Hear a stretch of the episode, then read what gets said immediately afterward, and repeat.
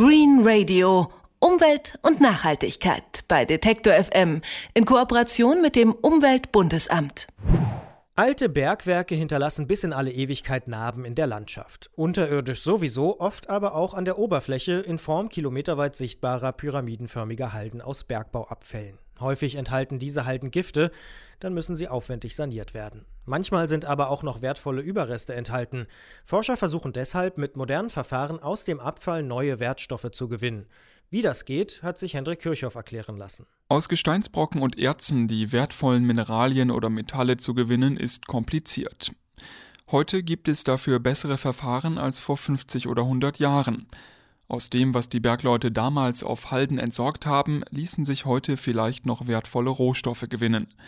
Forscher vom Helmholtz-Institut Freiberg für Ressourcentechnologie untersuchen deshalb 20 alte Halden in Sachsen.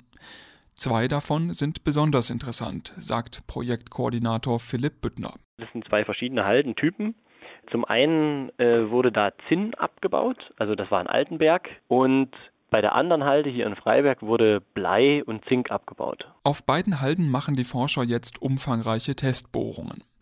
In der Halde in Altenberg stecken noch Zinnreste. Davon wollen sie möglichst viel herausholen, weil Zinn auch heute noch ein wertvoller Rohstoff ist. Wenn man alles rausbekommen würde, würde man aus so einem Haldenkörper wie in Altenberg, der in etwa 4 Millionen Tonnen Material hat, würde man noch 6000 Tonnen Zinn in etwa rausbekommen. Im, Im, Optimalfall, also wenn man 100 Prozent rausbekommen würde. Und das hätte heute einen Marktwert von etwa 100 Millionen Euro. Soweit die Theorie. Aber in der Praxis, sagt Philipp Büttner, bekommt man auch mit modernsten Methoden nicht alle Zinnreste aus so einer Halde heraus. Deshalb laufen derzeit die Untersuchungen, ob und wie sich eine Wiederaufbereitung lohnt. Die Technologie dafür ist grundsätzlich vorhanden. Es gibt da eine Vielzahl von, von Maschinen, die haben aber, ja, es gibt eben tausend Einstellungsmöglichkeiten. Und diese Einstellung zu finden, das ist eigentlich so die Herausforderung auch an der Geschichte. Man muss also erstmal, muss man diese Chemikalien finden oder Hilfsstoffe, die das optimal einstellen, diesen Prozess. Und dann muss man eben auch noch verschiedene Parameter einstellen. Das ist also eine ganz komplexe Sache und man muss schauen, wie das Material darauf anspricht eben. Auch in Freiberg konnten die Bergleute damals nicht alles Blei und Zink vom Gestein trennen. Auch dort wären auf der Halde noch viele Reste zu holen. Aber Blei und Zink ist heute weniger interessant als damals. Dafür würde es sich jetzt nicht lohnen, so eine Halde wieder abzu, abzutragen. Und äh, wir schauen dann halt, kann man jetzt mit äh, Leaching-Verfahren auch zum Beispiel an Indium rankommen. Also Indium ist da ist ja ein Zielwertstoff, den wir in Freiberg versuchen mit äh, der Biolaugung anzugehen. Da müssen wir jetzt erstmal schauen, wie kommen wir an das Material ran. Indium steht auf der Liste der sogenannten strategischen Metalle. Das sind Metalle, die für die Wirtschaft unverzichtbar sind. Deswegen könnte es sich dafür besonders lohnen, die Abfälle noch einmal auszuschlachten. Aber noch ist auch hier offen, ob es sich rechnet. Wir haben ja in Deutschland eine Hochtechnologiewirtschaft und die ist natürlich sehr abhängig von gewissen Rohstoffen. Also das sind alles ja, Rohstoffe, die eine ja, strategische Bedeutung auch für die gesamte Wirtschaft haben. Und da schauen wir eben auch danach, was können wir damit mit diesen Halden wirtschaftsstrategisch auch erreichen. Zu den strategischen Metallen zählen auch Wolfram, Lithium oder Molybdän. Auch sie finden sich womöglich noch in den alten Halden. Solche Rohstoffe werden für Akkus gebraucht, für Bildschirme, Flugzeuge oder moderne medizinische Geräte. Als die Bergwerke noch in Betrieb waren, gab es für viele dieser Metalle noch keine Verwendung.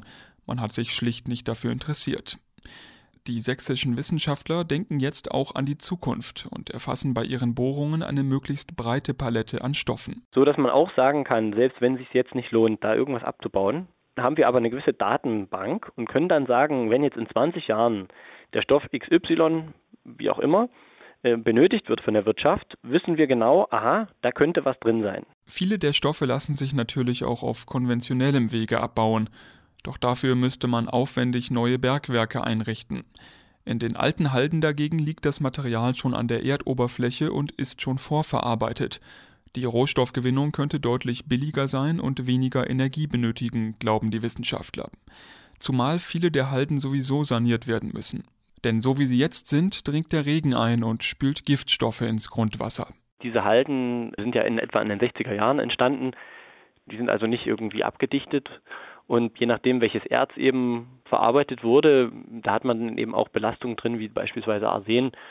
oder eben Cadmium. Und das trägt natürlich ähm, eine hohe Menge von Cadmium beispielsweise in die Flüsse ein und das ist messbar bis Hamburg. Die Idee ist also, zwei Fliegen mit einer Klappe zu schlagen, neue Wertstoffe aus den Halden zu gewinnen und gleichzeitig Schadstoffe herauszufiltern. Hinterher blieben zwar immer noch große Halden übrig, aber wenigstens wären sie sauber. Die dabei neu gewonnenen Wertstoffe könnten gleichzeitig die Sanierung refinanzieren. Ob der Plan aufgeht, zeigt sich frühestens Ende 2015, wenn die ersten Untersuchungen in Sachsen beendet sind. Green Radio Umwelt und Nachhaltigkeit bei Detektor FM in Kooperation mit dem Umweltbundesamt.